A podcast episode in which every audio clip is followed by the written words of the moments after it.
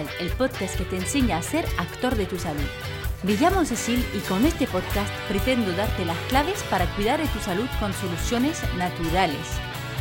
En cada capítulo te ayudaré a acercarte a un equilibrio y una armonía con tu cuerpo, gracias a la fuerza que llevas en ti.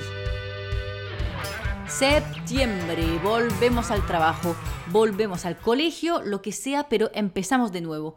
Bueno, quizás algunos todavía no han tenido vacaciones o han empezado hace mucho, pero creo que aún así en septiembre cambia el ambiente. Hay una energía diferente y aunque nos da pereza dejar esos días más tranquilos, más calentitos, creo que muchos estamos también con ganas de volver a poner más energía en nuestros proyectos, en nuestro trabajo. Me acuerdo que cuando iba al colegio me encantaba septiembre y estaba súper ansiosa de descubrir todo lo que iba a aprender en este nuevo curso. Pues este año más todavía que los anteriores, tengo muchas ganas de avanzar en mis proyectos.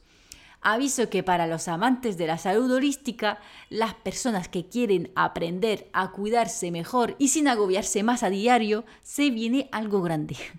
De hecho, aprovecho para anunciar un primer paso importante que es el lanzamiento de mi web.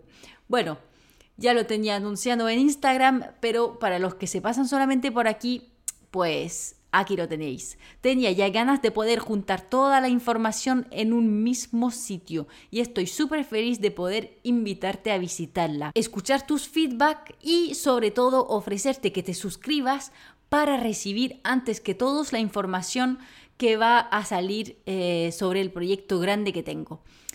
Em, ah, y por supuesto, a mejor precio. Así que no te lo pierdes, te dejo el enlace en la descripción del capítulo.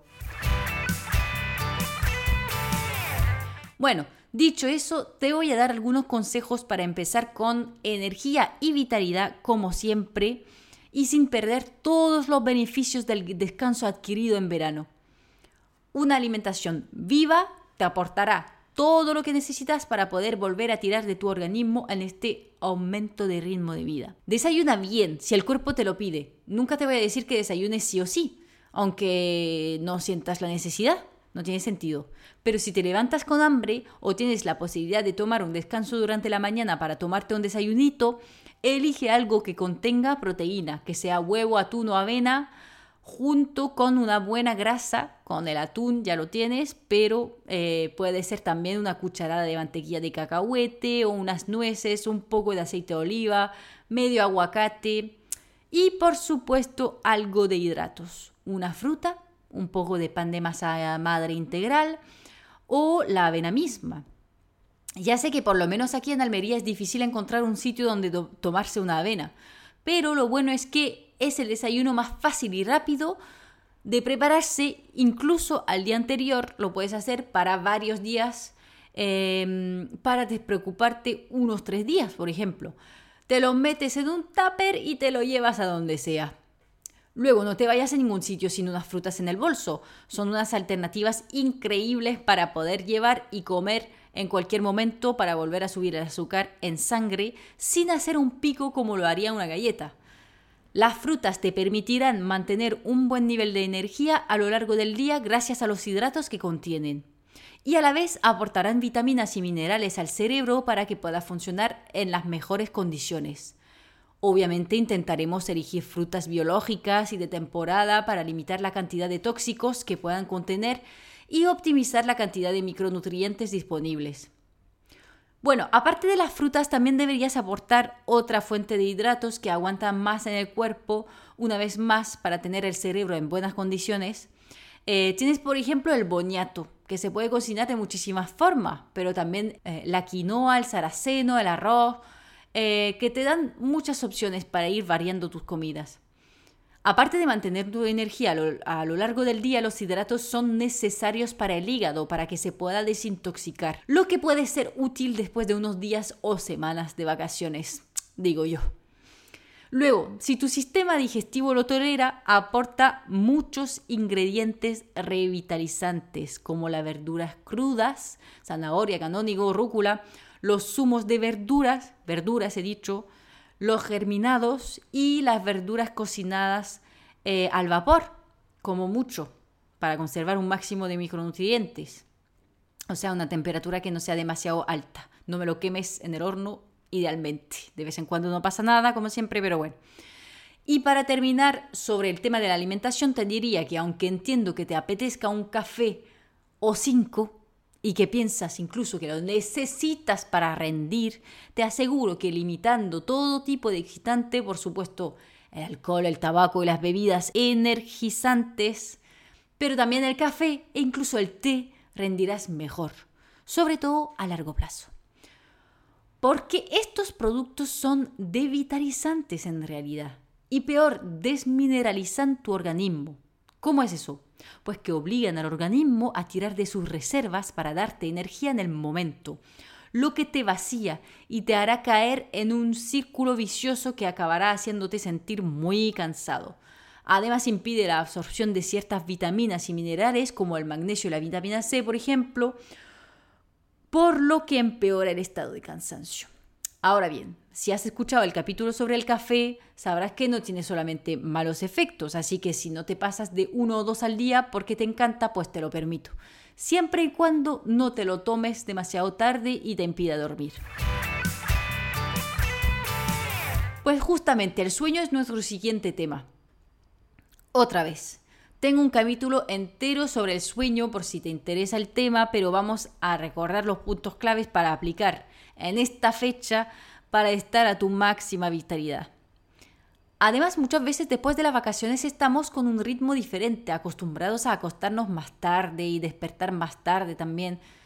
Así que lo primero que puedes hacer para volver a encontrar tu ritmo de crucero es acostarte todos los días 15 minutillos antes que el día anterior hasta ser capaz de dormirte antes de las 11 de la noche, como mínimo. Bueno, por supuesto, lo primero es escuchar tu cuerpo. Si te has levantado temprano y o que has tenido un día intenso y que sientes que te empiezan a picar los ojos a las 10 o incluso antes, como me pasa a mí, que mm, por mí a las 9 estoy acostada, pues escúchate y vete a dormir, aunque te parezca temprano.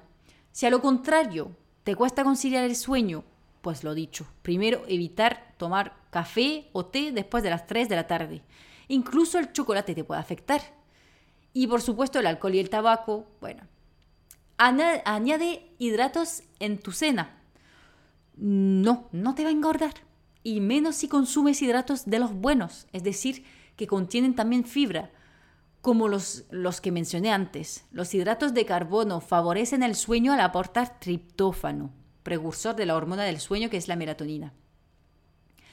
Evitaremos lo máximo posible las pantallas justo antes de dormir, léete un buen libro mejor, Abre las ventanas de tu habitación para que te llegue el aire fresco y termina el día con una sensación de relajación, respiración o incluso coherencia cardíaca justo antes de dormir. Y lo que te dará un punto más es ponerte unos aceites esenciales relajantes en difusión, como por ejemplo la lavanda o la naranja amarga. Si a pesar de cuidar tu alimentación y tu sueño sientes que necesitas un pequeño apoyo externo, te voy a proponer algunas alternativas naturales muy interesantes. La primera opción son los adaptógenos. Aumentan y mejoran la resistencia al estrés, aumentan las capacidades físicas y estimulan el sistema inmune. Tienes, por ejemplo, el muy difícil de decir, el eleuterococo, la rodiola, el ashwagandha, Van genial. Un mineral imprescindible para aguantar el estrés y evitar el cansancio es el magnesio. Idealmente que sea un suplemento de magnesio que no que se absorbe bien y que esté combinado a la vitamina B6. Por otro lado, tenemos eh, la aromaterapia con el abeto negro, un arma muy potente para luchar contra el cansancio. Eh, se diluye un poquito con un aceite vegetal y se aplica en la espalda, en la altura de las glándulas suprarrenales. Este aceite esencial reproduce el efecto del cortisol, por lo que tendrá un efecto estimulante y tonificante. Y por supuesto, como bien sabéis, aparte de que la naturopatía lo recomienda, yo soy una aficionada del deporte, así que no te olvides del ejercicio físico para oxigenarte. Aprovecha este nuevo comienzo para empezar a practicar un deporte que te gusta o te llama la atención. Lo que siempre digo, lo que sea. Apúntate a pilates, sal a caminar en la naturaleza, mátate en los puertos con la bici como yo o baila en tu salón. Mientras te mueves, todo vale. No hay nada mejor que otra cosa mientras te haga sentir bien. Así eliminas el estrés, subes las endorfinas que te hacen sentir bien, descansas mejor, apoyas la detoxificación del organismo a través del hígado, pero también de la piel, sudando. Y bueno, hasta aquí los consejos de hoy. Ya me cuentas por Instagram a mediciencia-naturo cómo te han ido mis recomendaciones. Me encantaría conocer tus sensaciones. Espero que te haya gustado el capítulo de hoy. Eh, no olvides apuntarte en mi nueva y fresquita web para estar dentro de los primeros en conocer mi nuevo proyecto cuando saldrá y disfrutar del mejor precio. Todo para que gocemos juntos de una salud máxima a lo natural. Gracias por escucharme y nos vemos en el siguiente capítulo de Cuida tu energía vital.